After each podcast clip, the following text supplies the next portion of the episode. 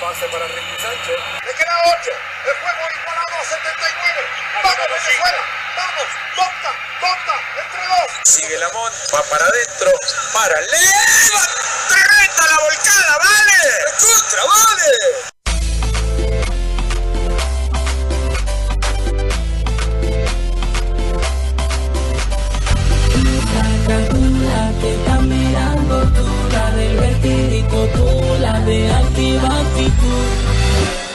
Sé te gusta el.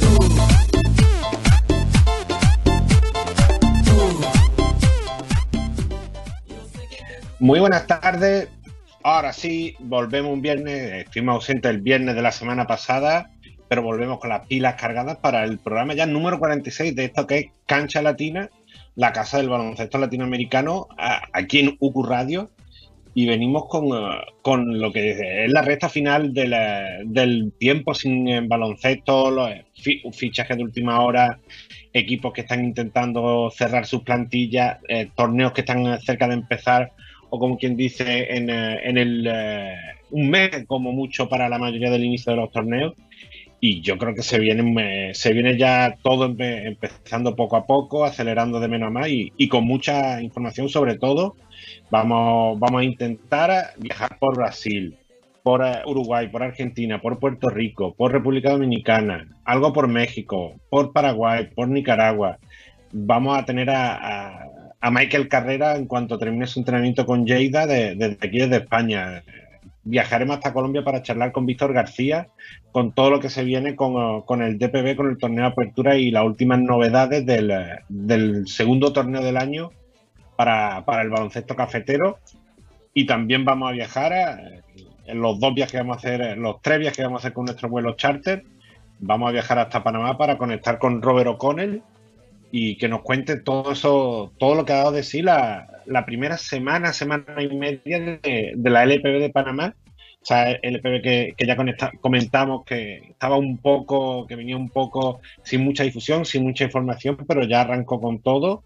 Y, hay muchos detalles, muchas cositas que, comentar ya con, eh, con varios del equipo jugando, habiendo jugado cuatro o cinco juegos, así que ya, da para hacerse una imagen y unas primeras impresiones de lo que puede ser el torneo. ¿Qué más?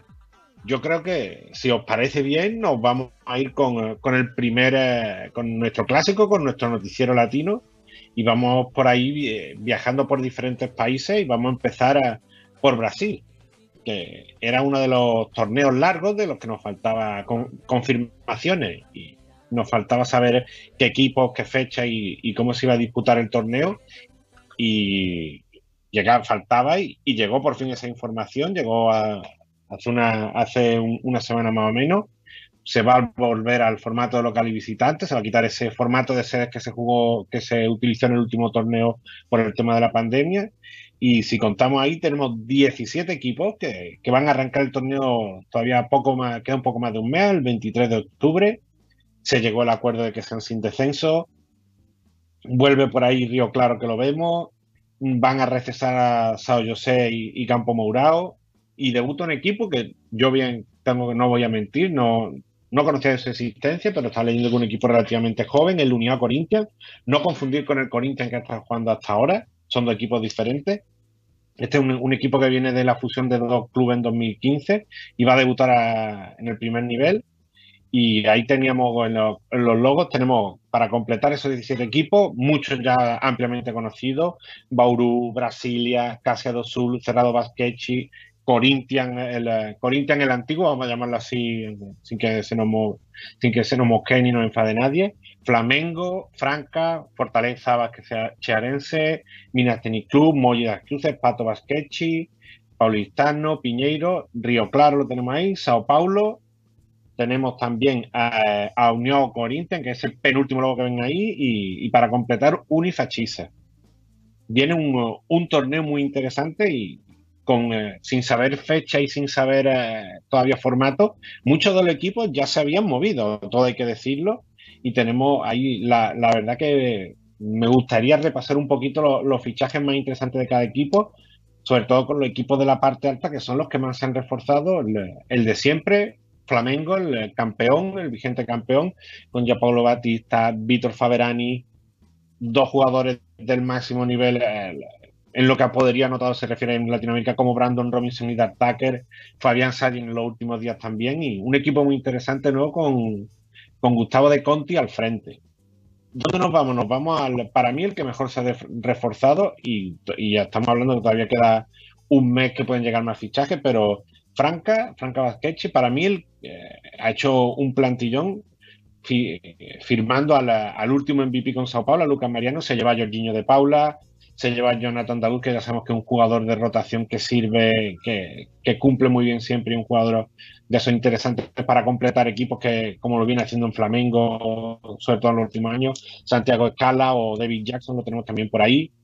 Eh, hablamos, si nos vamos a Minas Tenis, nos, nos iríamos a, Minas Tenis, tenemos Facu Corbalán sobre todo y Tavario Miller Casi Dosula Alejo Montes también, el argentino, Pato Vázquez se hizo con Mateo Bolívar, también eh, varios argentinos que estarán en el, en el NBB.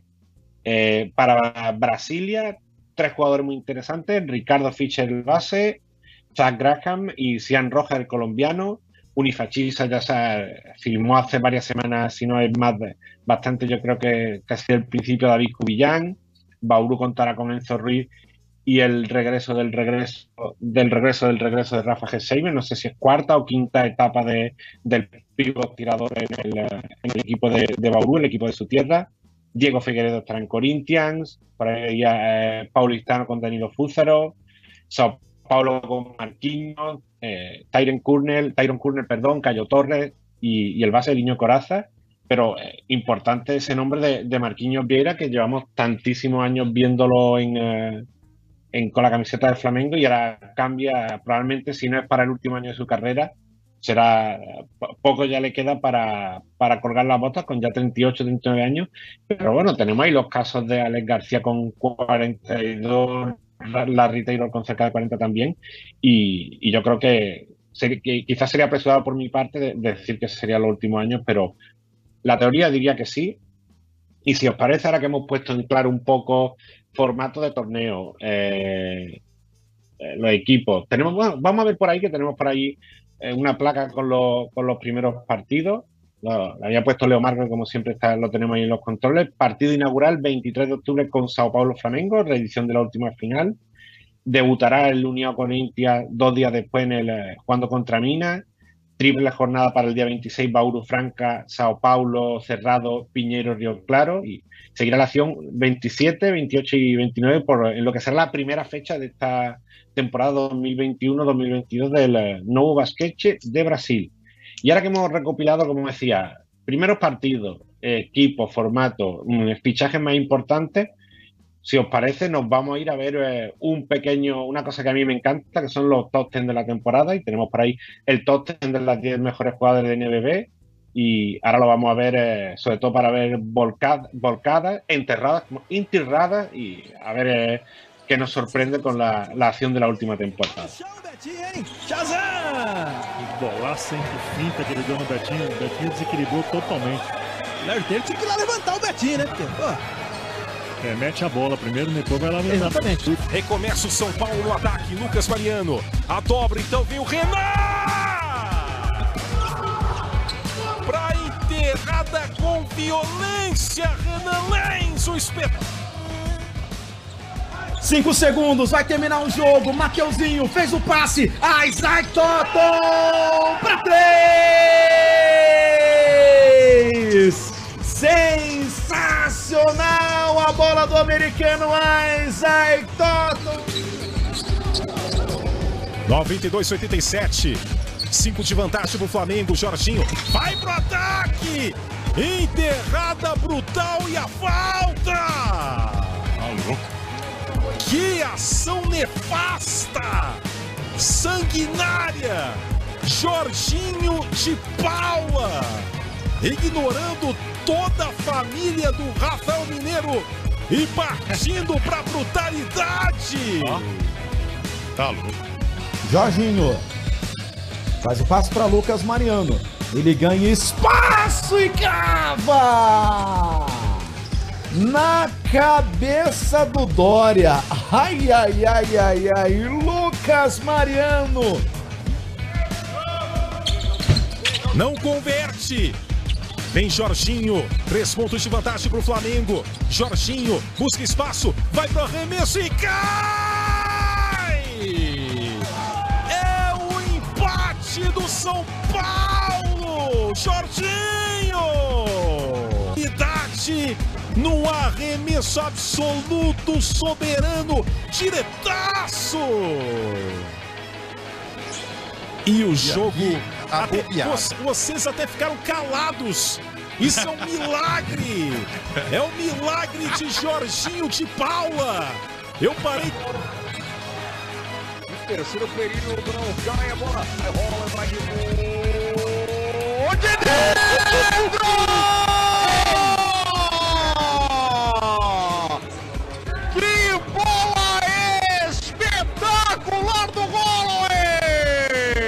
Pra você de novo, bola lá no alto, bola dentro! Por outro ângulo, pra você, que bola bonita! Que Carrega a bola o Elinho, bola vem com o André Góes, Danilo Fusaro, escapou, vem bola pra dois, arremesso, bola curta, a bola caiu! Cai a bola de Franca! 85 a 84, a última bola do jogo. Bola dentro! Lá vem Elinho no último lance, acabou! Que vitória do Paulistano, bola do time! Bola com o time, mesmo marcado pelo André Góes, e aí? E aí? Não deu pro André Góes a marcação para você de novo por outro ângulo. Olha essa bola espetacular do time. Fúvio. Errou! Errou! Basta uma cesta pro Corinthians vencer o jogo. Fuller pra três! Cai!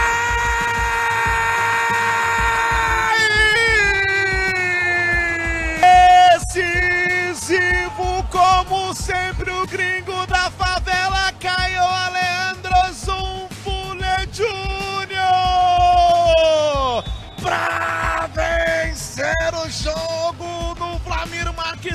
Parque São Jorge. Ele é o cara, ele é o gringo da favela Fuller! O ataque em busca da vitória. Iago Matheus. No duelo contra o Bennett. Iago! Iago é fatal! É um espetáculo! É do Mengão!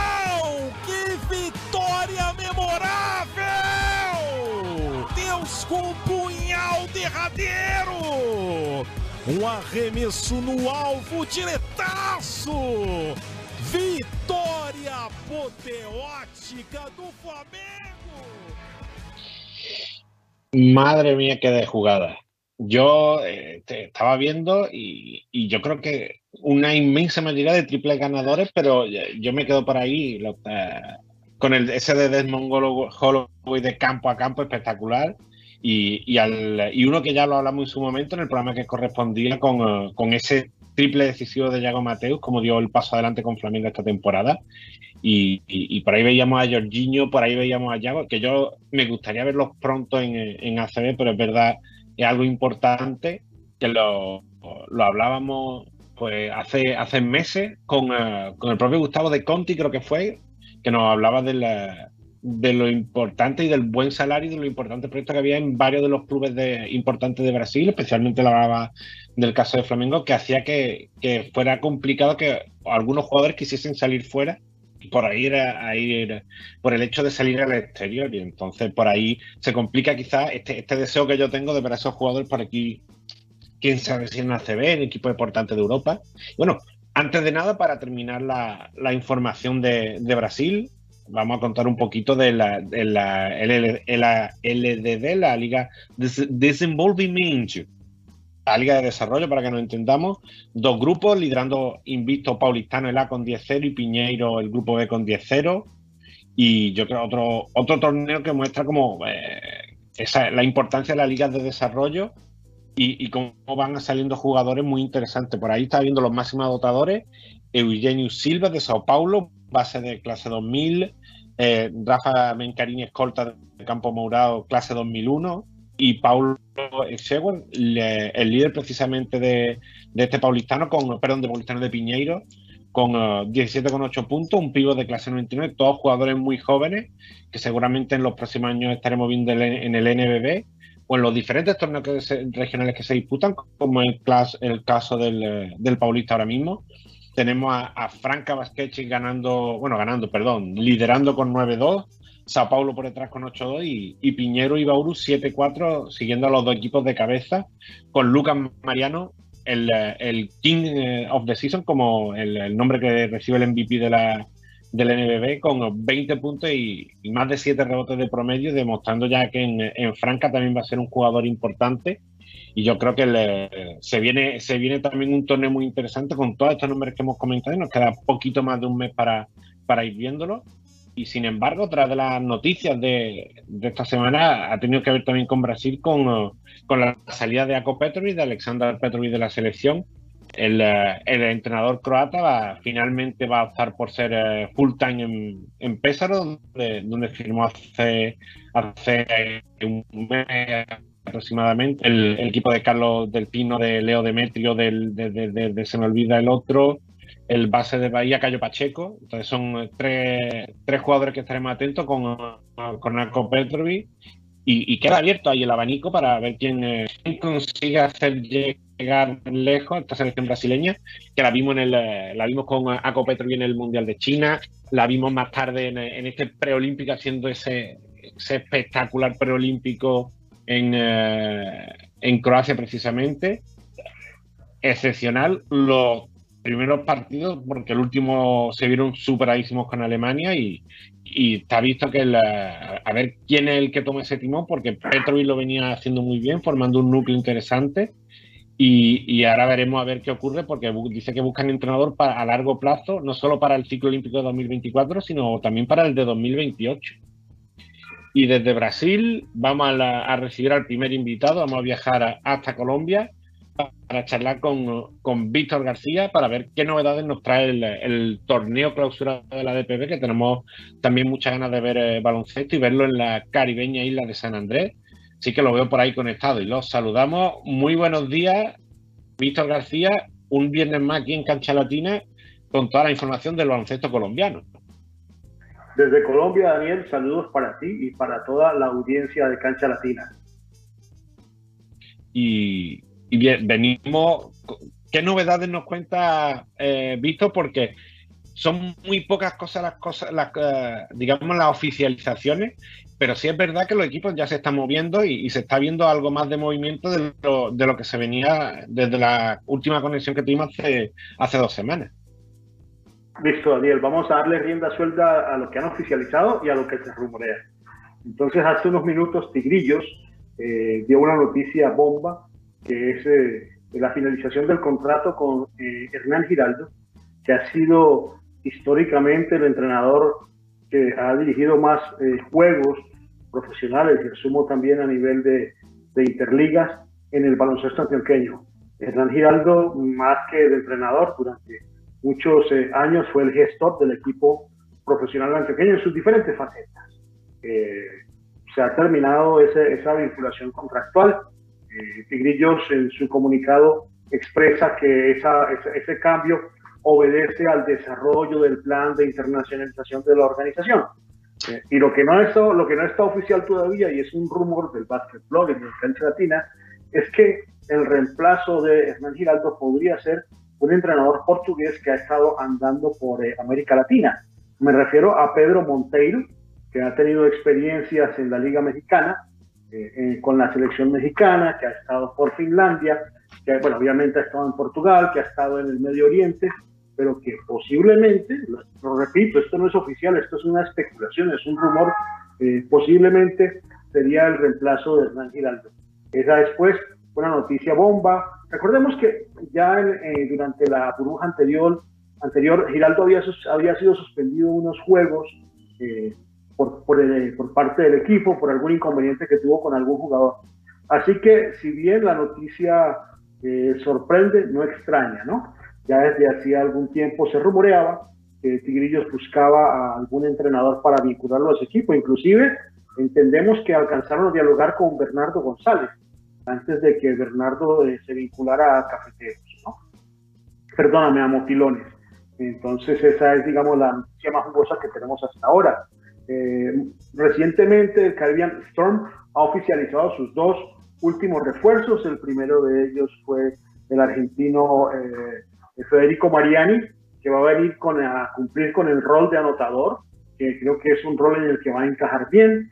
Ah, oficializaron también a Tony Vicenza, a quien pensábamos tener hoy en el programa, pero que nos ha contestado que se estaba subiendo al avión para ya llegar a, la isla de San Andrés.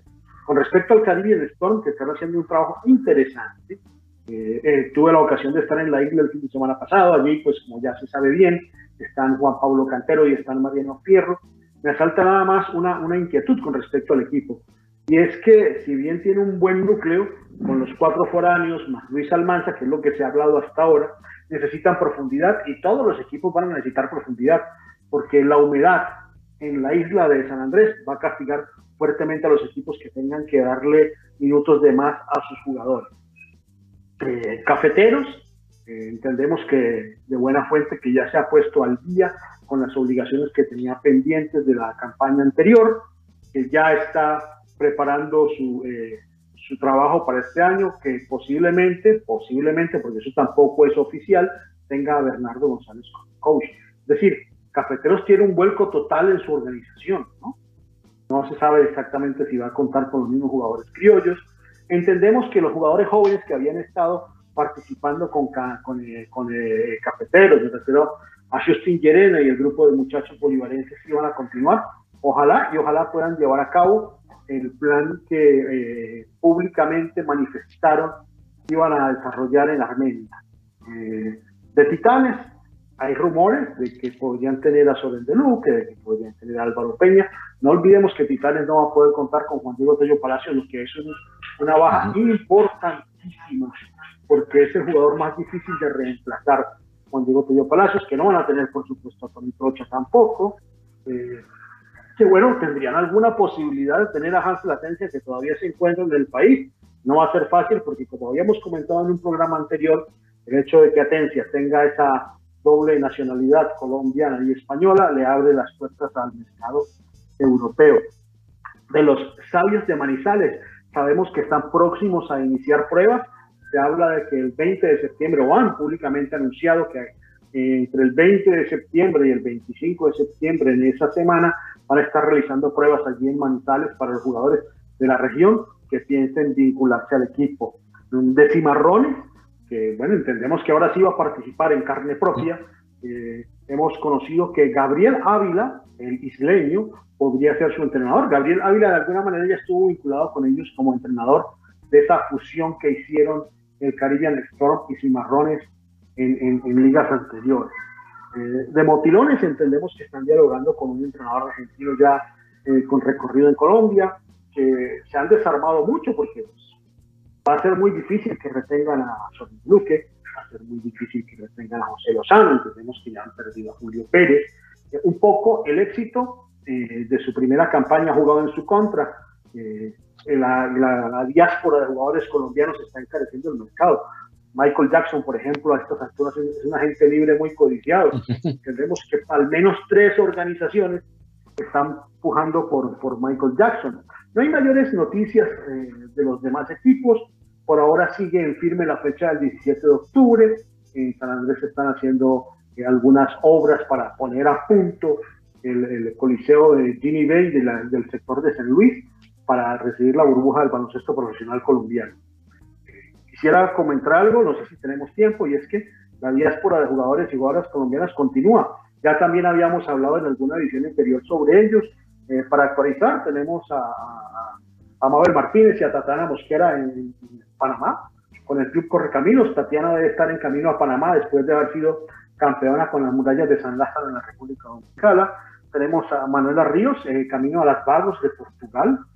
Eh, tenemos también a Paola Rivas con las Panteras en Panamá. Paola Rivas está residenciada en Panamá, lo mismo que Mónica Nao, que juega con el New Girls Hoops, y él también está radicada desde hace algún tiempo en Panamá, participando de la Liga Femenina Panameña, lo mismo que John Hernández, que está con los Toros de Chiriquí, Jenny Hernández estaba hace algún tiempo en Panamá participando en otras competencias eh, ajenas a la liga profesional, finalmente se ha vinculado a los toros eh, de Chiriquí, tenemos a Miguel Fernández con el equipo de Falcón en Venezuela, eso es, ah bueno, obviamente a Juan Diego Tello Palacios que ya viajó a Lituania para hacerse parte del Jonava, de la Jonava, perdón, de Lituania, equipo con el cual ya han disputado algunos juegos eh, amistosos, poco hace poco en las redes de Jonava, publicaban una, unas declaraciones de Juan Diego Palacios en los que declara que se siente optimista, que el grupo eh, puede tener buenas expectativas, que deben trabajar en la defensa, en fin, pero eso es un poco la actualización de lo que está pasando en la DPB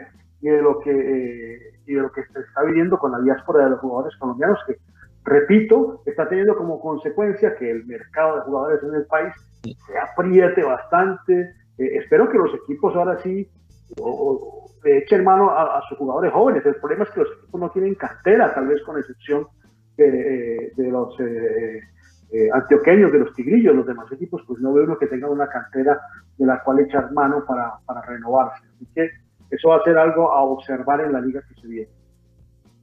Sí, yo creo que es un detalle importante, además lo comentaba hace dos viernes, no, no solo la salida de, jugadores colombianos al exterior, sino la ampliación del número de equipos y no eh, no, no, es fácil que, que, todos los jugadores buenos vayan, a, haya jugadores de todos, digamos, los superestrellas en todos los equipos y eso se complica. Claro, hombre, si hablamos, bueno, cuatro foráneos, pero necesitas al menos otros cuatro criollos para completar esos cuatro foráneos, ¿no? Partiendo, pues, digamos, de esa, de esa eh, norma no escrita de que la rotación de un equipo es, más o más, es de más o menos ocho jugadores. Estamos hablando de 48 jugadores de primer nivel para que haya jugadores suficientes para todos los equipos. No sé si los haya, ¿eh? pero los equipos tienen que estar moviéndose fuertemente para armarse. Por eso los equipos que no han empezado a moverse aún van a tener muchos problemas. Y yo creo que eso va a generar, sí, una diferencia eh, bastante más grande de la que ha habido en las burbujas anteriores entre los equipos de la parte superior y los equipos que están en el fondo de la tabla, ¿no? Ahora, dentro de esos equipos que están arriba, si escogen bien a sus foráneos, va a haber mucho, mucha más competitividad. Yo eh, podría eh, anticipar que esta va a ser una liga de seis equipos muy competitivos y de seis equipos que van a estar en franca desventaja. Sí, yo creo. Y además, lo que comentado muchas veces, que siendo un torneo tan corto, cualquier traspié en, en, forma de lesión de un jugador importante, una mala racha en un momento puntual, va a pesar mucho y, y quién sabe si podemos, eh, puede, puede, ser, eh, bueno, quizás pronto, pero la temporada donde quizá Titanes va a tener más complicado la, la revalidación de su título. Así parece, así parece. Es decir, eh, siguen siendo la organización económicamente más fuerte del país, uh -huh tienen una gran planificación, realmente eso es de admirar, pero sin estas figuras criollas que ya mencionamos, eh, pues les va a quedar difícil rellenar eh, esos espacios. Los jugadores de alguna experiencia van a subir sus aspiraciones, pues todos los equipos los van a querer.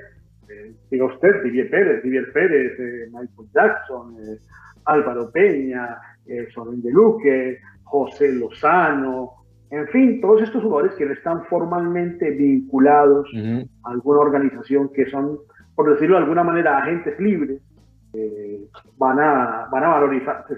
Vamos a ver cómo está la puja en el mercado. Ahora, sin lugar a dudas, un factor que los jugadores van a considerar es la estabilidad eh, y la seguridad eh, de, en, en, la organización a la que vayan, ¿no? Ahí Titanes está tal vez un paso adelante de los demás, pero de nuevo, eh, hay equipos pujando, el Caribbean Storm, por ejemplo, están haciendo un esfuerzo bien, bien importante. Eso es de resaltar.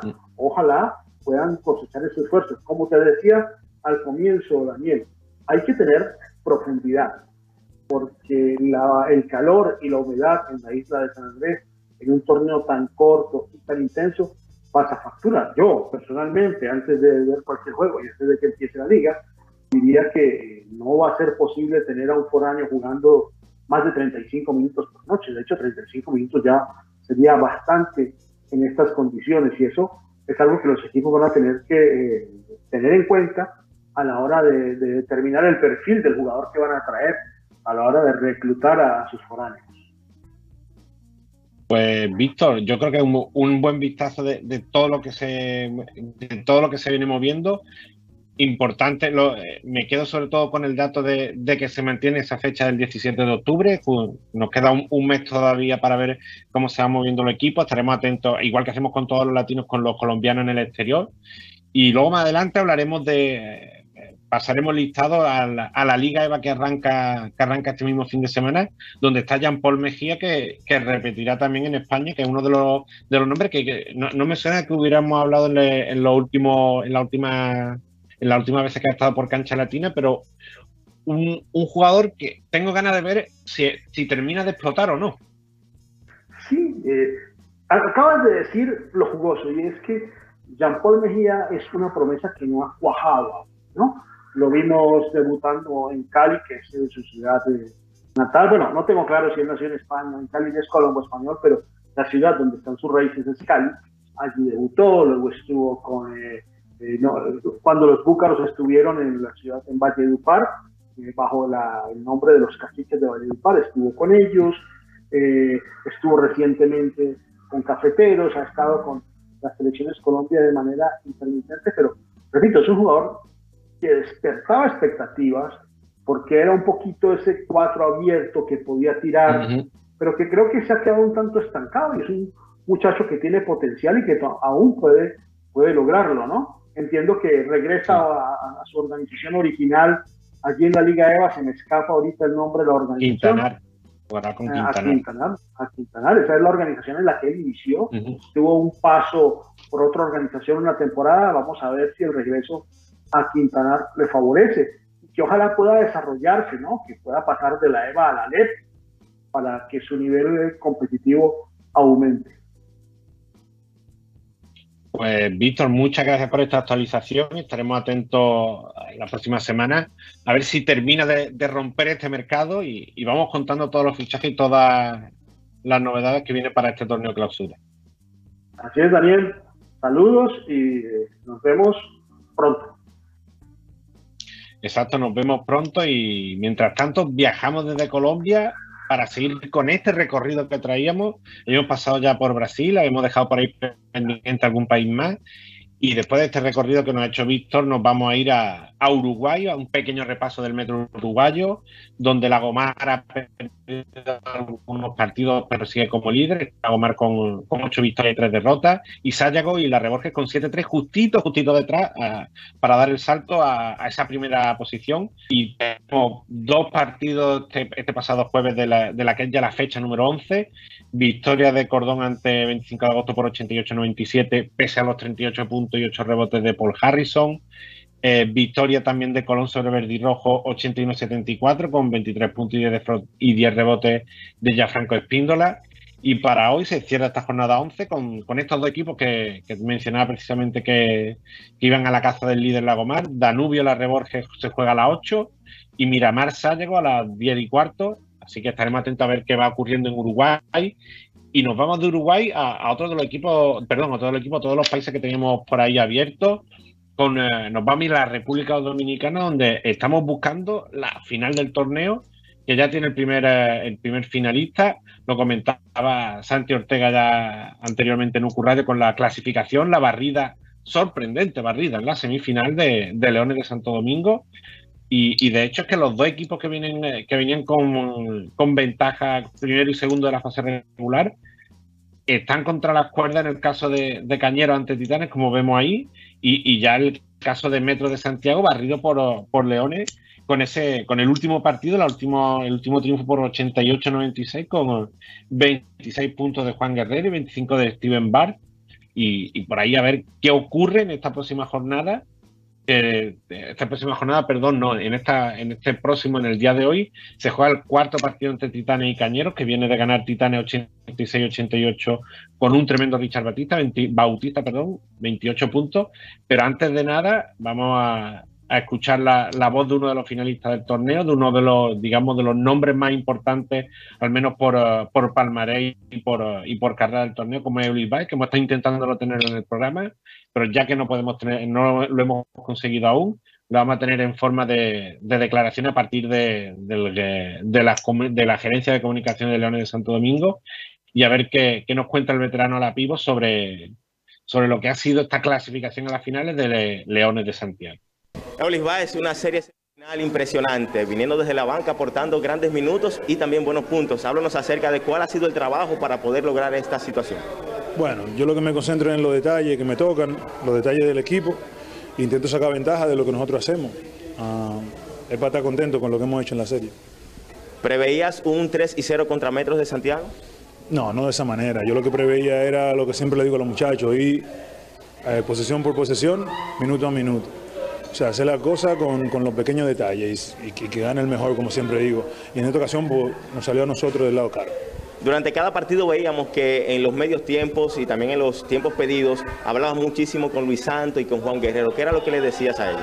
Bueno, la mayoría de las veces que hablo con ellos son muchas cosas, pequeñas cosas tácticas, defensivamente principalmente, y una, y una cosita en ataque para que, para que juguemos un poquito más fluido, sin equivocarnos tanto. Y es lo que vamos a seguir trabajando, porque el juego es eso. No tenemos momentos donde lo hacemos bien y otro momento que no lo hacemos tan bien. Y eso tener cositas, pues intentamos cometer los menos errores posibles. Ese es el objetivo. Ahora para la serie final, ¿tiene algún rival favorito o simplemente que gane cualquiera de los dos? Bueno, el que, gane el mejor, como digo yo, el que no toque, ese va a ser el que no toque, pero mientras tanto el que se nos da peor es el, equipo de, los Titanes. Bueno, muchísimas gracias, éxito. gracias. Y ahí tuvimos ese testimonio de, de el jugador veterano eh, del, equipo, del equipo felino bueno, a ver, a ver qué pasó en ese cuarto partido, si ya hay, si ya hay finalistas, segundo finalista, o tenemos que esperar a, ver si Cañero, el equipo de Tony Ruiz, que lo tuvimos aquí antes del inicio del torneo, a ver si, si el equipo de Tony Ruiz clasifica, o el caso de, o el equipo de Luis Montero, que el cambio que le ha dado Luis Montero con, su llegada a Titán en ese traspaso de mitad de temporada, para mí una de, de las claves de que Titán esté donde esté. Hemos pasado por República Dominicana, ya eh, recordar, hemos recordado que está ya muy cerca del final del torneo y un torneo que acabó, el, último torneo que quedaba de la temporada 2021, nos vamos a ir a, Chile para ver, y no pasa otra cosa que la Universidad de Concepción como campeón del torneo. El, eh, equipo campanil, el equipo que, representó a Chile en la, en la última edición de la Basketball Champions League de la América, se hizo campeón, ganó los dos primeros juegos con 67-57 al Club Deportivo Valdivia, repitió 58-56 con ese hombre que tenemos en la parte derecha, Carlos el, el Ayaca Milano, el eh, chileno venezolano, que la rompió toda desde el inicio de la serie final, 25 puntos y 16 rebotes en la primera victoria, 14 puntos y 13 rebotes en el, en el segundo partido. Después la serie se mudó a Valdivia con victoria para, eh, para el C de Valdivia por 61-52 y ya no esperó más a Universidad de Concepción y se hizo con el, eh, con el partido, perdón, con el partido, con la clasificación, con la victoria, con el título, su primer título por 68-71 en el, en el cuarto partido, con 14 puntos de Diego Silva y 14 de Bando Arteaga. Y la verdad que una liga que lo, lo, hemos venido comentando con José Miguel González, que eh, empezó un poquito tarde, se nos ha ido haciendo un poco larga, y, este retraso en la, finalización de esta temporada ha hecho que se modifiquen un poco las fechas de lo que va a ser el inicio ya de la temporada 21-22. Estaba prevista el inicio de la, de, la, Copa Chile para el día 9 de octubre, finalmente será el 16, mientras que una semana antes se iba a disputar la Supercopa, iba a ser el día 2 y el día 3 de octubre, pero finalmente será con la, con la Copa ya empezada, se traslada hasta el 22 y 23 de octubre, es decir, 16 de octubre, próxima fecha para el inicio de la temporada en Chile. Mientras que la, lo que es la Liga, la, la LNB Chile, se mantiene para el 8 de enero, igual, un formato muy parecido al que se hace en Argentina con, con Super 20 y, Liga Nacional. Y precisamente nos vamos un poquito a hablar de, Liga Argentina, de la Liga Nacional Argentina, varios amistosos, sobre todo con, los equipos de, la capital, de Capital Federal, Boca 80, Obras 75, Platense 81, San Lorenzo 79 y Boca 83, Oberá 73. Son los últimos resultados que tengo por aquí anotados. Último fichaje. El Amicucci, Cristian Amicucci vuelve, vuelve al Instituto de Córdoba para terminar con la Ánima en Chile. Y, Atenas de Córdoba, el, vecino, el, vecino, todos los últimos fichajes son, vienen por Córdoba sobre todo. con la llegada del dominicano José Familia y, y Laureano salió desde, desde, el TNA, desde la Liga Argentina, para reforzar a Atenas de Córdoba. Y el fichaje de última hora, Michael Panagio a, a Horas Vázquez, un base que viene de Liga EVA y del que tampoco puedo hablar mucho porque no, no me gusta mentir y, no lo conozco. Tendré sido eh, fichaje de última hora, de la, un par de horas antes del programa y de hecho todavía no tenemos la noticia ni en cancha latina. Estaré, tendré que cautear un poquito a ver qué tal es este nuevo fichaje, fichaje exterior, fichaje importado de, de Horas Vázquez. Y por ahí nos vamos a hablar de, nos vamos a escuchar un poquito uno de los equipos que también que ya está en, eh, con varias semanas de pretemporada, bastante, uno de los equipos con más expectativas por lo bien que lo viene haciendo en estos últimos años, proceso de continuidad como es el caso de la fusión de Quinza. Y vamos a escuchar a, qué nos cuenta Sebastián González, que contó al Departamento de Comunicaciones de Quinza sobre esta semana de pretemporada y qué se espera el equipo a, para el inminente inicio del torneo. Bueno, Seba, transitando la quinta semana de pretemporada, eh, ¿cómo lo ves el equipo? Bien, bien, bien. La verdad que contentos. Hoy sumamos la, la sexta ficha mayor y bueno, importante también un interno más para que los jugadores vayan haciendo su puesto eh, y bueno, metiéndolo rápido en el andar de, y la dinámica de equipo me parece importante, pero bueno, Eric mostró mucho conocimiento del juego y, que le gusta jugar en equipo, así que muy contento y, creo que vamos haciendo los pasos que creíamos. Sabemos que tenemos poco tiempo para el inicio, pero bueno, poder incorporar algunas cosas para que él pueda jugar está bueno. Es muy importante, se va a contar con la mayoría del plantel eh, semanas antes al debut. Eh, este, va a ser importante también para ese partido ante Fregatas, ¿no? Sí, sí, como entrenador me hubiera gustado tener todo al principio, pero bueno, sabemos, ajustamos, hablamos con Diego la, la forma de llegada y seguro que el Super 20 eh, vamos a tener que ir eh, mejorando cosas sobre la dinámica porque bueno, ahí vamos a tener pocas prácticas hasta ya eh, el inicio, ¿no? Estamos a una, a una semana de empezar, pero seguro que es importante. Lo que también es muy importante y me parece que siempre lo, lo destaco es que bueno, los jugadores jóvenes que hay en el club eh, ayudan mucho a que, que, bueno, todos estos días podamos trabajar de la mejor manera para, para suplir esos jugadores que iban faltando. Entonces el equipo ya va consiguiendo una idea. ¿Cuál es el balance general que realizan sobre esta pretemporada aquí en Santiago? A nivel físico bueno, acoplamiento bueno, eh, entendimiento de la ofensiva, tenemos muchos jugadores que ya estaban o que ya han trabajado conmigo, son pocas, pocos los que no lo hemos hecho nunca, el Chuzo González y, y Seba Acevedo, pero bueno, son dos jugadores muy inteligentes, igual que Eric, que, que se meten rápido en la dinámica del equipo y aparte agregan eh, su talento a los sistemas que tenemos. Así que muy contento de eso y creo que vamos cumpliendo los objetivos eh, a donde nos hemos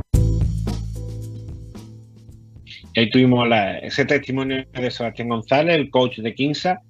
Y antes de abandonar eh, la información de Argentina, este recorrido tan amplio que estamos haciendo en este, en este programa 46 de Cancha Latina, que da otra de las noticias que por no dejar desesperada es noticia porque se confirmó esta semana. La llegada de Néstor Che García al banquillo de, de la selección argentina y ahí vemos, eh, si hubiera puesto el listado de equipos, casi que hubiéramos necesitado un monitor, un monitor extra y un streaming extra para, poder verlo, pero equipo en Argentina, en Puerto Rico recientemente, ya, ya estuvo hace varios años, pero recientemente con Cangrejero de Santurce.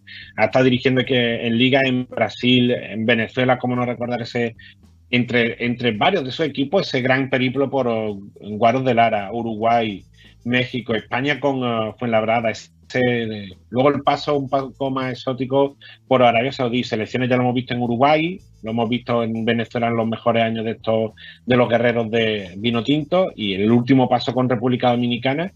Y felicidad plena, yo creo que pues, yo creo que paso acertado y yo creo que un entrenador que que ya había manifestado que hace ya muchos años que era un sueño poder dirigir algún momento a Argentina y lo verá cumplido.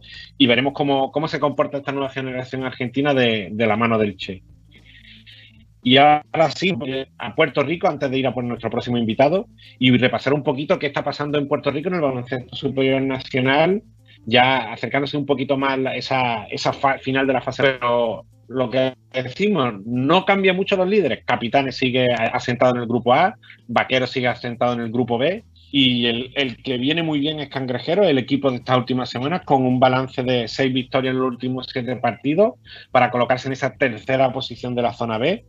Y yo, venimos con uh, venimos ya con Vaquero re recuperándose de ese, digamos, de ese problema que tuvo con el, con el COVID, esos positivos y tienen ya el, ya van recuperando partidos y venimos con nada más y nada menos que con una jornada de cinco partidos para, para este viernes. Me gusta mucho el Piratas contra Capitanes, Brujos contra Vaqueros en la, en la parte alta de en la parte alta de esa zona B. Tenemos por ahí Leones Cariduros, Cangrejeros Mes y Indios Gigantes. O sea que múltiple acción para, para recuperar los partidos del BCN después de este fin de semana del Juego de las Estrellas. Y lo veo conectado Así que vamos a ir a saludarlo, tomamos vuelo charter de nuevo, nos vamos hasta Panamá para charlar con Robert O'Connell de todo lo que está haciendo estos primeros días de la, de la LPB y lo veo conectado y lo saludamos. Muy buenos días, buenas tardes Robert O'Connell, bienvenido a Cancha Latina. buenas tardes, buenas tardes don Víctor y, también usted, Mr. Medio, la verdad que muchas gracias por la, por la invitación y estamos a la orden. Muy, pues eh, tenemos muchas ganas de charlar contigo, Robert, para, para que nos contase un poco este, este inicio sobre todo por lo veníamos hablando fuera de antena, cómo estaba siendo un poco, digamos, de, de, precipitado, de poca información que había en el inicio, pero que no ha impedido que, que el torneo arranque justo detrás de, ese, de esa Liga Sub-21 y, y, lo vemos ya con, uh, al menos con Correcamino y con Atlético Nacional como los lo equipos que están despuntando en estos primeros días. Bueno, es que, es que son los equipos que más completos están, eh, Daniel. Eh, un equipo de Correcaminos que todavía no tiene refuerzos internacionales, más sin embargo está invicto 4-0.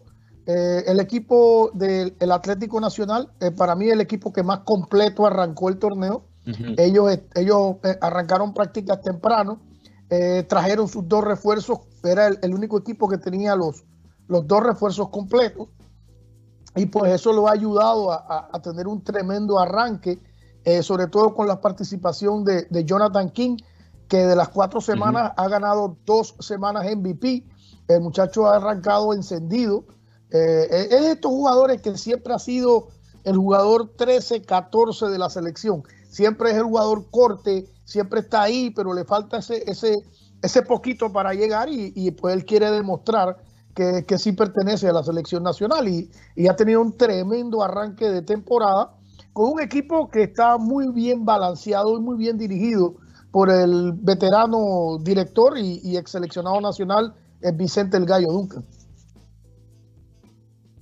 Sí, Por... creo que es eh, importante, me ha sorprendido bastante esa aportación de Jonathan King en, en este lo importante que, que esos jugadores que, que estaban ahí de, de, segunda espada, digamos, en, en, torneos anteriores, den ese paso adelante.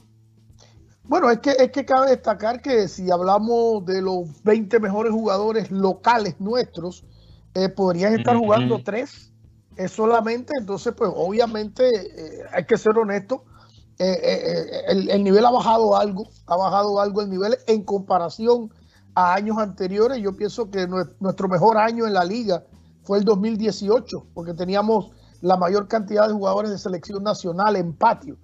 Eso es, un, es una gran ventaja uh -huh. eh, cuando se tiene. Y en este momento, pues no lo tenemos. Eh, la mayoría de nuestros jugadores de selección, pues tienen contrato fuera del país. Eh, Trevor Gatkin ya solo va a jugar dos partidos más porque tiene contrato en Brasil, se va. Esto, no tenemos a Olivi, no tenemos a Carter, no tenemos a, a, a Bishop, no tenemos a, a Kill Mitchell. Entonces, eso hace que la liga pues tenga un nivel un poco más bajo. Y los refuerzos este año han sido de menor calidad que los refuerzos eh, de años anteriores. Y, y, te puedo demostrar eso. O sea, por primera vez en la mm. historia hay un refuerzo salvadoreño en nuestra liga. Es primera vez en la historia, en toda la historia del baloncesto mm -hmm. panameño. Eh, tenemos... El capitán de la selección, Ajá. todo hay que decirlo. Que me, me, me sorprendió bastante verlo y un, un jugador de, de los más importantes de, digamos, de Centroamérica, salvando de Panamá, de los jugadores más importantes, y me gusta verlo, me gusta desde luego verlo en Panamá. Eh, sí, a, Michael Hicks que, que a sus 45 años, o sea, e, el hombre, si tú sacas ahora mismo eh, candidatos a MVP, te aseguro que te va a salir en cualquiera balota de uno o de dos. O sea, eso, eso es bueno y es malo. ¿Por qué es bueno y por qué es malo? Es bueno porque es un jugador ejemplo eh, que, te dice, mira, a los 45 todavía tengo condición física, tengo un cuerpo que parece de 35 y no de 45. Eh, eh, eso es lo positivo. Lo negativo es que si tú tienes una liga donde un jugador de 45 años es tu MVP, quiere decir que tú debajo de 45 no tienes nada. eso, es un, eso es una mala noticia también. Entonces yo yo lo pongo en la balanza. ¿Es muy bueno o es muy malo tener un jugador de 45 años que sea el jugador más dominante de la liga. Entonces, eh, eh, estamos como en ese contrapunto, ¿no? Eh, depende de cómo tú veas el vaso, medio vacío o medio lleno. Mm. Sí, igualmente, no es, solo ahora en Panamá, sino lo hemos visto recientemente en los últimos años en Uruguay, como era uno de los jugadores importantes y decía que tiene un cuerpo de 35, yo, yo tengo 36 y creo que no tengo el cuerpo de Michael Heath. Yo, yo, creo que Michael Heath es uno de los prodigios de los últimos años porque yo creo que año a año va incluso más joven y, y se mantiene en una forma terrible. Bueno, yo te puedo hablar un poquito del régimen eh, de Michael Hicks porque hemos estado cerca de él por muchos años. Mikey es un, atleta que se alimenta muy bien, eh, no tiene vicios. O sea, eh, no te voy a decir que no de vez en cuando se toma una cerveza o se toma un vino. Sí lo hace, pero lo hace de una manera social. no, no es de esos jugadores que vas a ver borracho, nunca. Entonces, eso le ha ayudado mucho en su carrera. Sí, porque yo te conozco mucho en la selección que sí se, se meten trago en exceso. Este no, este, este se, toma dos, tres cervecitas y ya. Entonces tiene un régimen alimenticio muy bueno. E, este no come mucho carbohidrato, él es mucho a la proteína y al vegetal. Y encima de eso también es un jugador que tiene un régimen de entrenamiento diario, esté jugando o no esté jugando. Él hay que abrirle el gimnasio a las 9 de la mañana porque religiosamente él llega a hacer sus tiros por lo menos de una hora, hora y media. Eh, después hace su preparación física y luego entrena con el equipo. Entonces, por eso eh, eh, el éxito de, cómo su cuerpo se mantiene a los 45 años y su efectividad en el juego, porque todavía tiene para jugar en, muchas ligas fuera de Panamá. Es la realidad. Mm. Y, por ahí, Robert, te, quería preguntar también por algo que estuvimos comentando antes del inicio del torneo, y es la, no la, que de repente apareció el torneo, por decirlo así, pero eh, casi sin esperarlo, llegó en un momento y, casi sin difusión. Eh, se tardaron mucho en, conocer los planteles y algo que hay que ir cambiando, sobre todo para, para que el baloncesto siga creciendo. Lo comentamos semana atrás con, el compañero Rodrigo Domínguez desde Paraguay y yo creo que es un caso muy similar, el de esta LPB, donde falta mucha difusión, al menos sobre todo desde la parte de la propia liga, sobre todo. Daniel, yo he venido, yo he venido pues eh, gritando esto, no lo voy a decir hablando, yo creo que ya, ya yo grito para que esto cambie. Pero ¿qué pasa? Miren, primero los equipos quieren competir con la prensa. Eso es un primer error. Porque los equipos quieren ellos tener las exclusivas, entonces no, no, no, te quieren decir los refuerzos, no te quieren dar el roster. Eh, entonces, uno, por eso. Dos, porque eh, han, han tomado el mismo estilo del fútbol de la especulación. No quiero dar mi roster porque después el otro equipo me cautea, pero digo, ¿qué te puedes cautear? ¿Un juego? Porque después lo van a ver. O sea, no entiendo el por qué el ocultismo eh, de los rosters. Entonces, la liga también tiene que poner de su parte porque si la liga exige que los rosters estén 15 días antes de arrancar el torneo, pues obviamente la prensa va a tener esos rosters. Pero el problema, y, yo creo que lo hablé contigo un montón de veces, y mm. yo te decía, Daniel, es que no hay información. Eh, mis, seguidores, era el mismo problema. O sea, eh, ¿quiénes van a jugar? Eh, ¿Dónde están los refuerzos? Entonces, pues, yo tenía información de Colón, de los Correcaminos, pero no tenía información de los otros equipos. Porque obviamente trabajo con los Correcaminos y por eso tenía esa información. Pero los demás equipos no soltaban nada. Es más, yo, si siguen mis redes sociales, yo he ido tratando de, de, darle los refuerzos, e incluso de dónde vienen toda la información de los refuerzos para que la gente los conozca, porque incluso, eh, tengo que decirlo aquí muy lamentablemente, es que los que narran los partidos tampoco dan la información. Entonces es responsabilidad del que narre los partidos que haga un poquito de investigación y le dé al oyente, pues quiénes están en cancha, quiénes no, de dónde vienen, de dónde salieron, cuál es el currículum del jugador, para que la gente tenga un poquito más de afinidad con la liga. Yo pienso que este año, debido a estos problemas esto, y otros más, la liga eh, creo que está pasando por su peor momento en cuanto a afición. Obviamente que hay factores externos como es el COVID, eh, eh, que no se vende licor, y, y, todo eso yo lo entiendo, porque muchos de los que van a los estadios o gimnasios les gusta tomarse su cerveza, su traguito, y no están vendiendo cerveza. Entonces, eso aunado a la poca, a la poca, el poco mercadeo, diría yo, porque sí. esto ha dado que, que la afición sea la más baja que hemos tenido en la historia.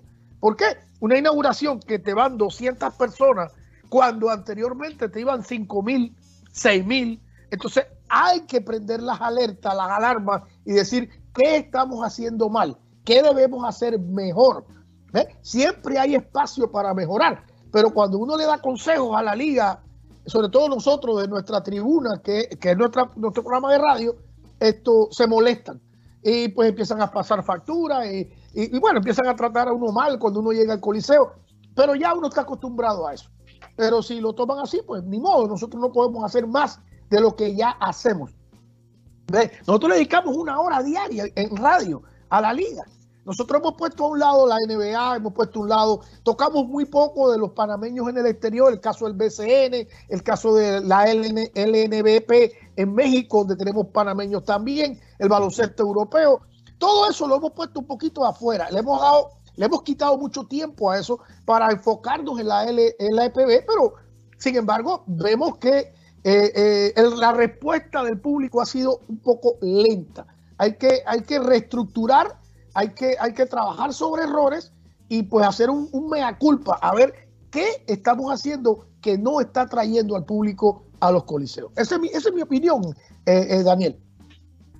Sí, yo creo que es importante te, tener eso en cuenta, sobre todo porque si, si los lo que nos de, dedicamos a darle difusión a la liga no tenemos la información, ¿cómo le va a llevar a, los aficionados? Es donde, donde está el problema. El, eh, si, si, hay, si hay estadísticas en directo, de vender la estadística en directo en, la, en, las redes sociales de la liga, las clasificaciones después de la, de la fecha, y ya no digamos la la difusión desde los equipos es algo que hay, que trabajar, que es muy importante, y a ver cómo se va desarrollando esta temporada, que como bien comentado, ya van varios partidos. Y yo te quería preguntar, del, de del torneo hemos visto ya Atlético Nacional y, y Correcaminos muy destacados, eh, equipos conocidos como universitarios, como Panteras, como Caballos, como Toros, y, la llegada de Dragones de Don Bosco, que es el equipo debutante de la temporada, y, por conocer de dónde viene más o menos este equipo, porque es uno de los eh, la novedad que tenemos en este torneo y, no lo conocía y estamos, estamos viendo a ver cómo, cómo se le da en esta primera temporada a, este nuevo equipo. Bueno, es un equipo que ha demostrado, eh, este otro de los equipos que arrancó con pie derecho. Ellos arrancaron muy bien organizados. Es un grupo de abogados, que creo que son seis. Ellos pues pusieron un capital semilla y pues es el equipo que, que más con el que más presupuesto arrancó. Ellos también arrancaron con sus dos refuerzos. Eh, muchos panameños nacidos en Estados Unidos que trajeron eh, no residentes en Panamá y eso ha hecho que esta plantilla llenara muchas expectativas. Se cuestiona un poco las decisiones del coach eh, tengo que decirlo porque es lo que me explota las redes sociales a mí, pero en cuanto a la organización eh, de la directiva, la parte administrativa de Dragones, eh, extraordinario trabajo.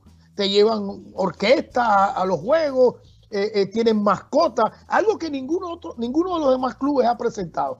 Y tiene la plantilla, diría yo, más completa. Ellos eh, le metieron el diente a todos los jugadores que tenían problemas con su franquicia. Te puedo decir, Joel Muñoz, el primero. Eh, Joel estaba con los toros de Chiriquí toda su, su, su, carrera y pues tenía problemas económicos con los toros, lo pusieron en venta, ellos le cayeron encima. Eh, este muchacho Pablo Rivas, eh, que pues viene de la NCAA, él es de Colón. Y pues ahí nos robaron el mandado, como se dice, se aceleraron ellos y le hicieron un contrato primero que corre camino y se lo llevaron. Luego el señor Gil Atencio, otro jugador de toros, que es un muchacho de 25 años, 6'9, yo lo quería también en Colón, pues lamentablemente por problemas personales no se pudo hacer esa transacción, pero otro jugador que ellos le brincaron y se lo llevaron. Eh, agarraron a Josimar Bleman, que estaba de agente libre, eh, a Rey David de Gracia. O sea, ellos, de ser un equipo que localmente no tenía nada, porque era una franquicia nueva, ellos se armaron, ¿sí?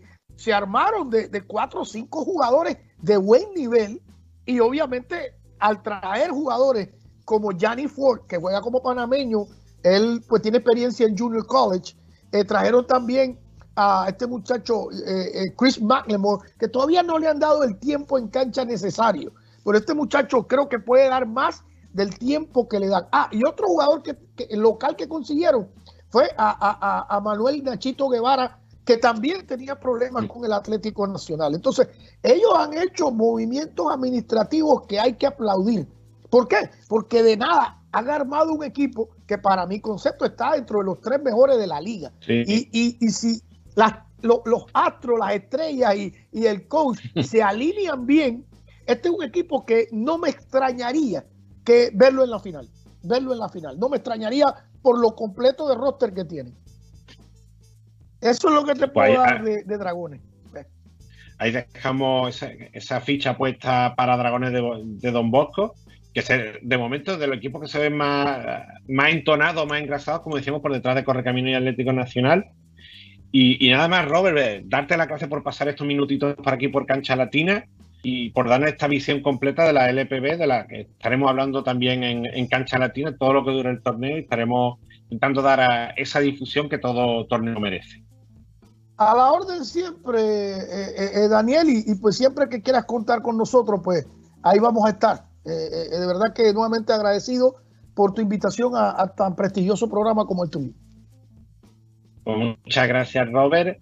Y te invito a que te quedes por aquí porque vamos a, vamos a te quedes por aquí escuchando eh, y vamos a con nuestro siguiente invitado y la recta final donde vamos a repasar un poquito todavía más ligas que hay por ahí y que todavía no hablamos en esta primera hora del programa. Así que un abrazo, Robert. un abrazo igual y hemos pasado ya, viajado a Colombia con Víctor García, hemos viajado a Panamá con, eh, con Robert O'Connell y nos vamos para España, hacemos ida y vuelta, aquí nos venimos aquí a España, al norte, a Lleida, y vamos a charlar con, el, eh, con otro invitado de este programa que me cuenta Leo Margo, que ya está conectado, lo vamos a, saludar. Eh, muy buenas tardes, Michael Carrera, bienvenido a Cancha Latina.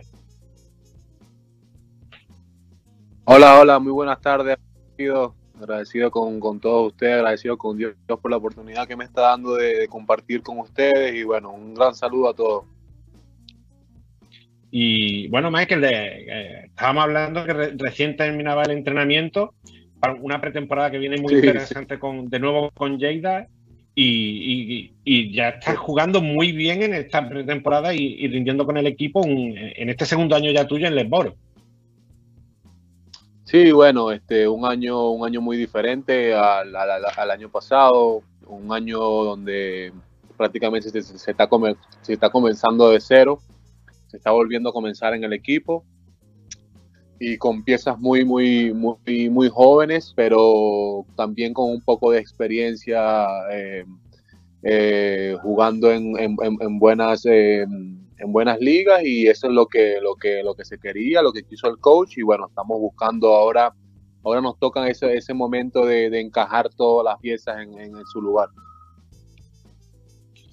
Y, además, eh, un poco, un poco diferente fue, como bien comentaba, este inicio de temporada, porque no se pudo conseguir la permanencia en la, última, en la pasada temporada, y ese intercambio de plazas con el filial del Barcelona, que, finalmente el que iba a ocupar lo tomó Lleida, y, un poco esa revancha de, conseguir y, de mejorar lo que se hizo el año pasado también. Exacto, exacto. Yo creo que eso, bueno, agradecido, creo que hay que agradecerle a Dios por, por, por esa oportunidad que nos está volviendo a dar acá en, en, en la Ley Oro. Eh, bueno, yo creo que eh, las cosas pasan por algo, ¿no? Eh, lo que hizo el Barcelona por darnos esa plaza y, y- y no tanto eso, sino que te dieron a un jugador, un jugadorazo que es Juani, un argentino, y de verdad con muchísimo talento, con muchísimas ganas, con muchísimo corazón. Y eso es lo que se quiere en un equipo. De verdad que estoy muy contento. eh, eh, sí, sí, vamos a, a- creo que vamos a hacer mucha, mucha, mucha bulla este año y creo que, que este es un año donde, donde vamos a aprender muchísimo y se van a lograr muchas cosas. Y, y Michael, eh, lle- llegaste allí el, año pasado después de, pasar por una importante cantidad de países. Eh, siempre la- te hemos venido siguiendo desde que saliste de la, de la NCAA. Tu paso por, eh, Rusia, por eh, Australia, por Chile, por, Argentina, por Alemania. Y, finalmente, digamos que de- donde te hemos visto, no sé si más cómodo o, a lo mejor más regulares en, esta experiencia, tanto la pasada temporada como en este inicio aquí en Lleida.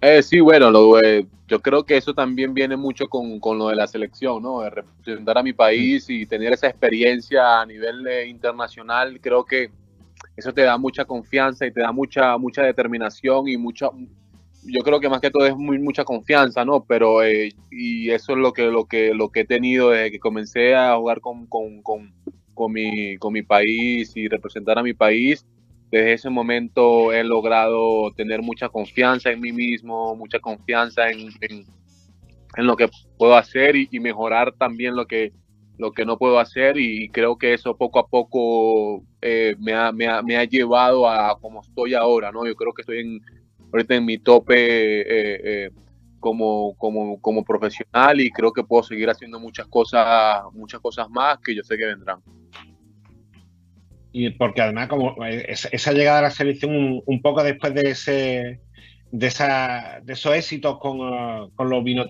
con los sudamericanos, esa, esa Sudamérica, esa clasificación a los mundiales, digamos, para se, se espera de ti mucho y se espera que, que sea uno de los hombres importantes para liderar a esta generación de relevo, por llamarlo de alguna manera, porque está claro que hay muchos jugadores que se van a ir eh, retirando tanto del baloncesto como de la selección, y se espera mucho de, Michael Carrera como referente del vino tinto. Sí, bueno, eso es una, uh, para nosotros eso, para mí, bueno, para mí es una bendición grandísima, una bendición que, que la recibo con todo amor, con todo cariño. Eh, obviamente va a ser un peso, un peso en la espalda grandísima porque no, no, no, no, representas a cinco personas, sino que representas a un país completo y ser el, el, el, el, referente de, eh, del, de la selección, yo creo que eso, eso para mí es, una bendición, yo lo, yo lo tomo con mucha humildad, con mucha tranquilidad, creo que eh, creo que el baloncesto venezolano está creciendo cada día, el baloncesto venezolano está, está, está sumando más y está, está dando más de qué hablar todos los, todos los años. Eh, eh, mejoramos un poco más y se, ha visto reflejado en, lo, en los rankings FIBA. Eh, mira, no, nosotros como, como selección estamos muy, pero muy contento, contentos de lo que hemos logrado y lo que vamos a seguir logrando, porque ahora es que falta mucha, mucha tela que cortar y, y así que agradecerle al coach Duros y a la federación, al, al presidente Anthony Coelho, que, que, de verdad nos ha apoyado muchísimo y, a todos, de verdad, a todos por, por, por todo el apoyo.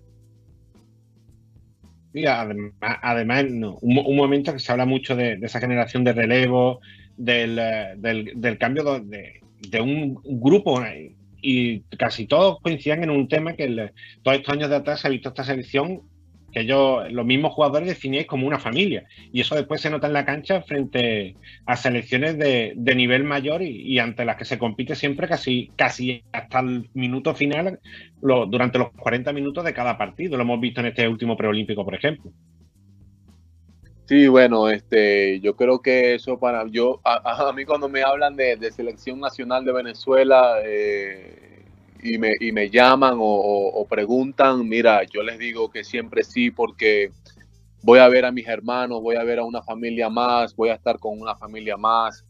eh, voy a, voy a, sabes, voy a compartir con mi familia. Yo creo que eso es más que compañeros de equipo, eso es una familia, es una familia donde todos nos respetamos, todos sabemos nuestro trabajo, todos nos respetamos, todos nos queremos y, eso es lo más importante de, estar en un grupo así y obviamente hay que mantener eso para que se siga, siga el ambiente positivo que siempre se tiene en la, en la selección. Y, y Michael, te llevo por, por, los pasos anteriores de tu carrera, lo comentaba anteriormente, de ese paso por Rusia, el paso por, por, Australia, por Alemania, países muy diferentes el uno del otro, pero como siempre comentando por, comentamos con los jugadores que tienen eh, pasos por el exterior y, pasos tan diferentes, eh, tres países muy diferentes, pero que te dejan, eh, cada uno de ellos seguro que te deja una enseñanza y, alguna, algún aprendizaje para ir mejorando en, la, en tu carrera. Sí, no, claro, claro, claro, eso es, eso, eso es, nos queda, siempre nos queda esa, esa experiencia y esa, y esa, esa confianza de que, sabes, jugué, jugué en, esa, en, ese equipo y pude, pude, pude, colocar mi granito de arena. Eh, obviamente te da más confianza para lo que el, año que el año que vendrá. Eh, a mí me sirvió muchísimo Australia porque Australia fue para mí eh, eh, tenía mucha confianza, tenía mucha, mucha, muchas ganas de, llegar a donde yo quería llegar y, creo que lo logré y, bueno, esperemos que, este año sea igual, que este sea un año donde sea muy, muy positivo para, para, para el equipo y, personalmente y, podamos, y podamos lograr los, nuestros objetivos.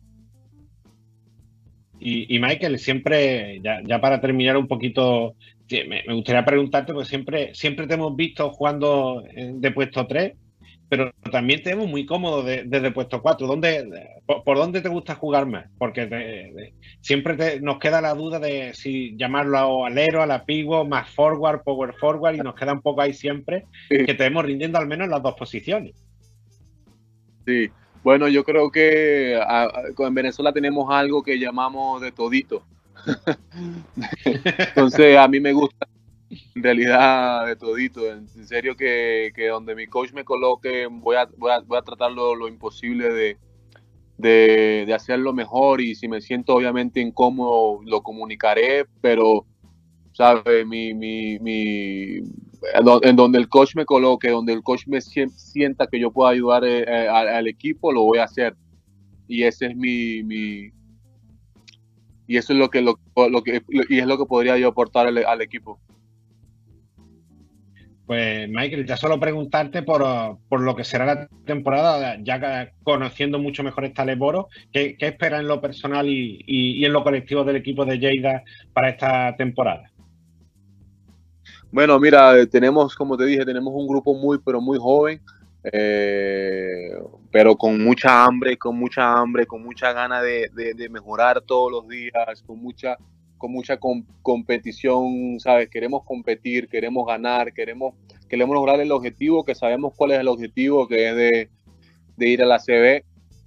Este, creo que eso sería un objetivo para todo equipo. Eh, pero siempre, siempre colocando al equipo de a esta gran familia, porque para mí, para mí también Jeda ha sido una gran familia. Eh, eh, siempre colocando este equipo siempre en, el mapa y todo el mundo sepa dónde queda Lleida. Creo que eso para nosotros es lo más importante. mira, individualmente yo le dejo todo a Dios, yo, yo dejo que Él decida, que Él, que él, que él busque de que me encamine. Eh, que cualquier cosa que, él me quiera dar, yo aquí le estaré para, para recibirla con mucha, con mucha humildad. Y bueno, este, creo que eso es todo, ¿no?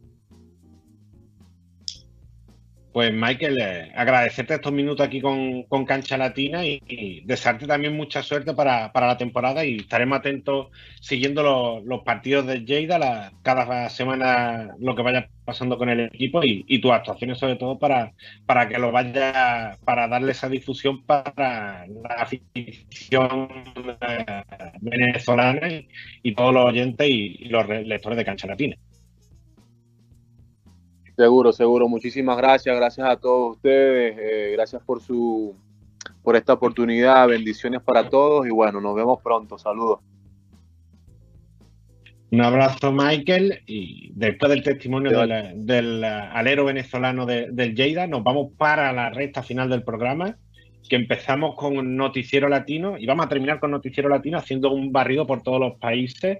Nos quedaba un poquito, nos quedaba Panamá, que ya hemos hablado con Robert O'Connell, y habíamos dejado por ahí pendiente alguna imagen del juego de las estrellas de Puerto Rico que se celebró el pasado fin de semana y a ver si ahora nos las colocará Leo Margo que tengo ganas de ver ese un par de volcadas o de, enterradas de donqueo con los que Justin Reyes se, coronó como campeón del, torneo de volcadas del juego de las estrellas.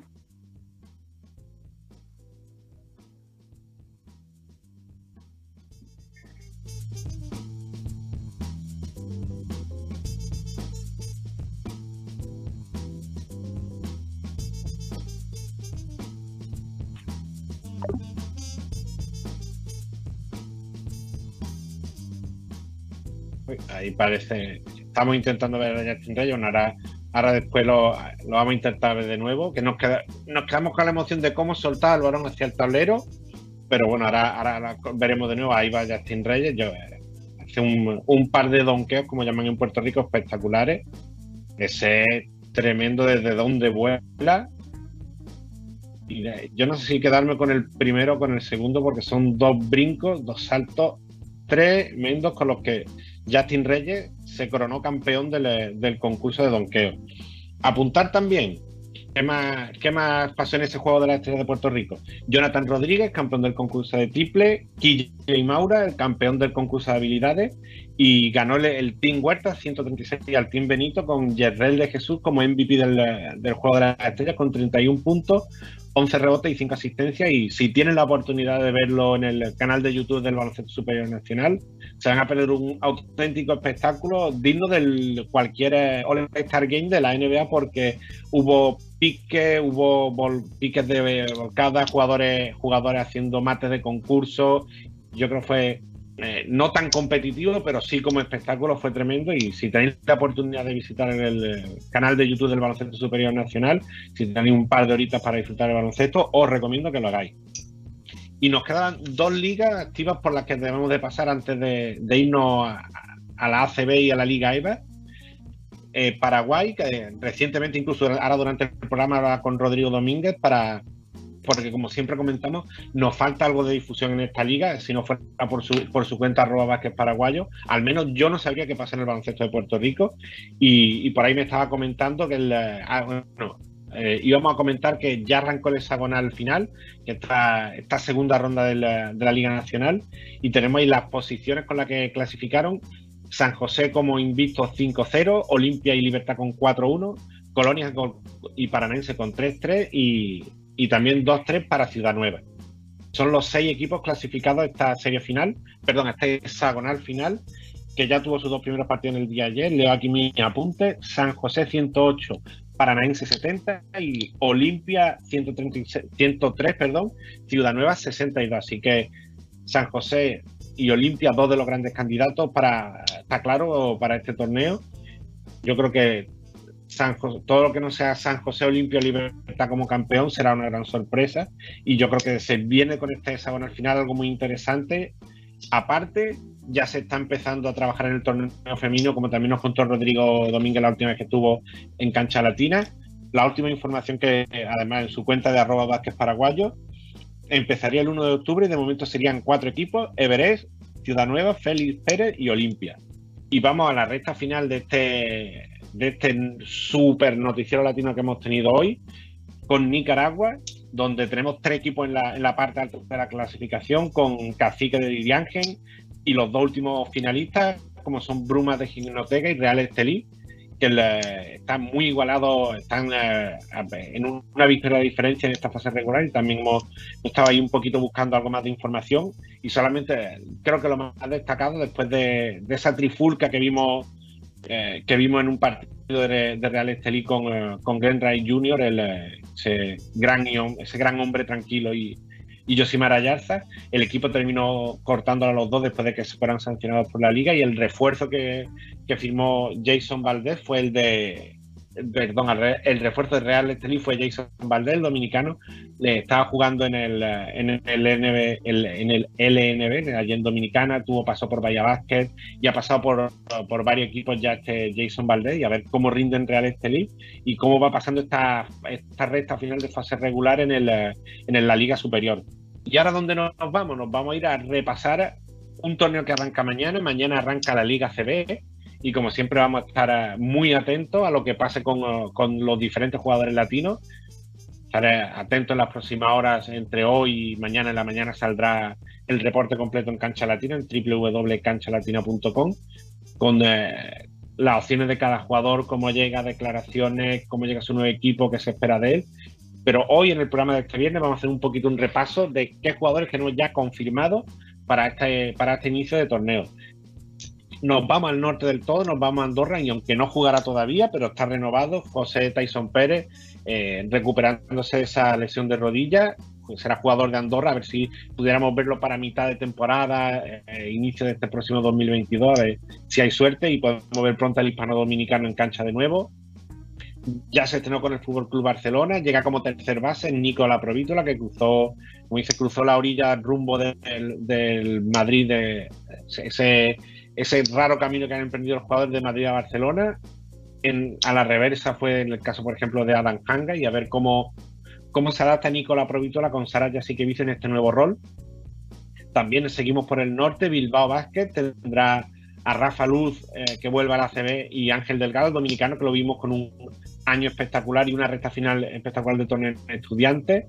Dos jugadores que debutan, en Juventud debutará el dominicano Andrés Feliz en Obradoiro Fernando Zurbigen, el argentino. Estuvimos hablando hace unas semanas con Roberto Anidor, nuestro amigo y director de Cancha Latina sobre y director del Pirata del Básquet, perdón, sobre eh, todo lo que se espera de Fer Zurbigen para esta primera temporada en eh, fuera de obra y de debut en lo que será la, la ACB.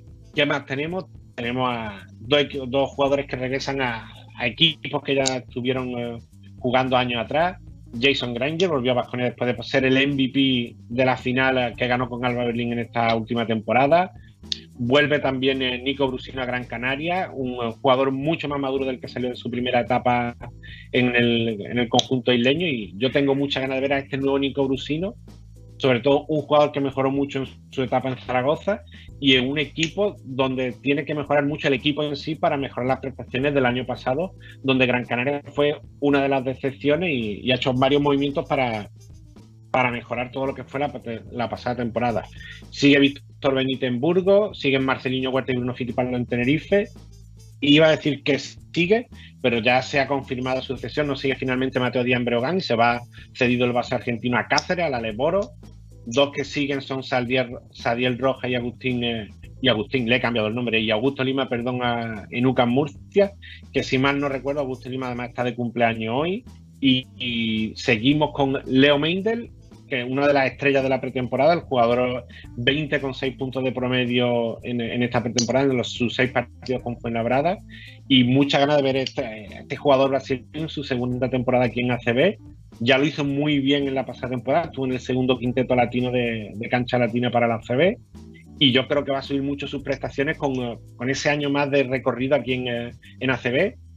Uno de los debuts eh, en su nuevo equipo, aunque viejos conocidos, Jaciel Rivero, que ya sabemos que salió de Burgos, firmó con Valencia Vázquez y estará de nuevo con, eh, con Joan Peñarroya en el, en el equipo, un entrenador que lo conoce muy bien.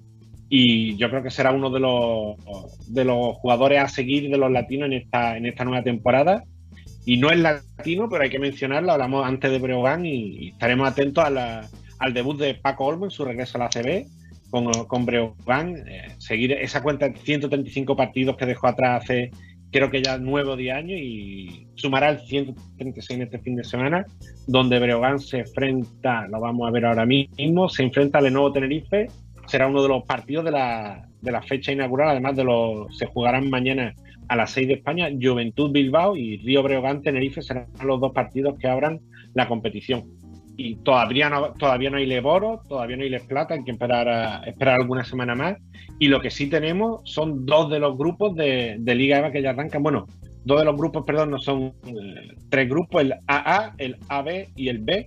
Yo siempre tengo que repasar todos los años cómo va el formato de la Liga EVA, la cuarta división española, porque resulta muchas veces un tanto complejo, pero por mucho que sea complejo, nos vamos a quedar con que solamente ya en esto, en el A y en el B, ya tenemos un número importante de jugadores latinoamericanos y para cerrar el programa de hoy nos vamos a repasarlo.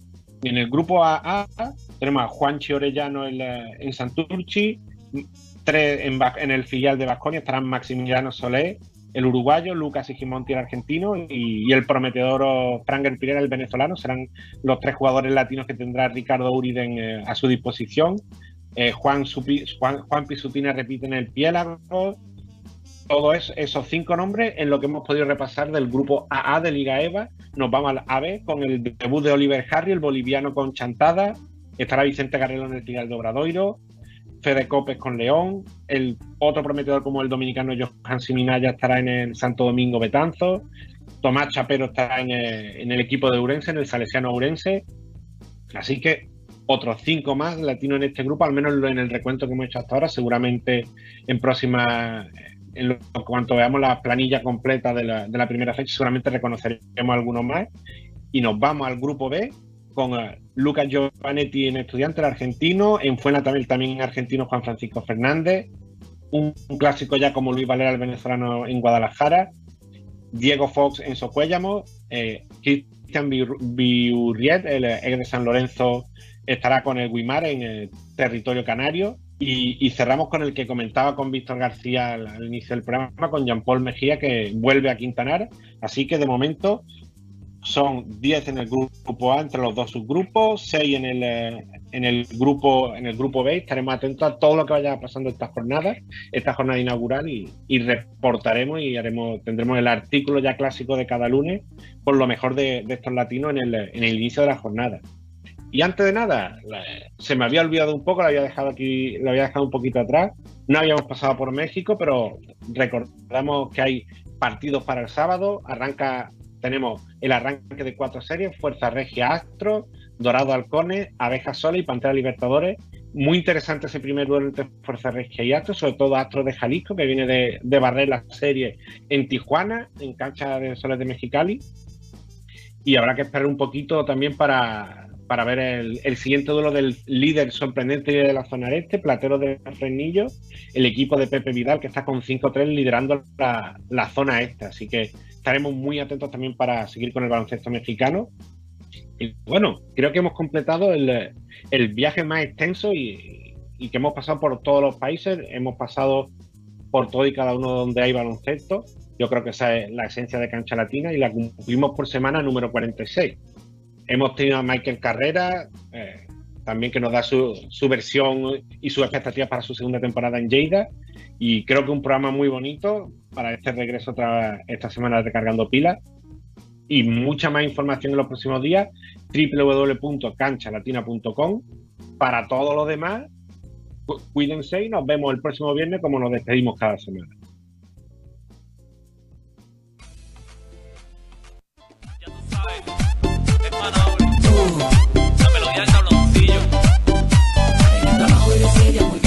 我的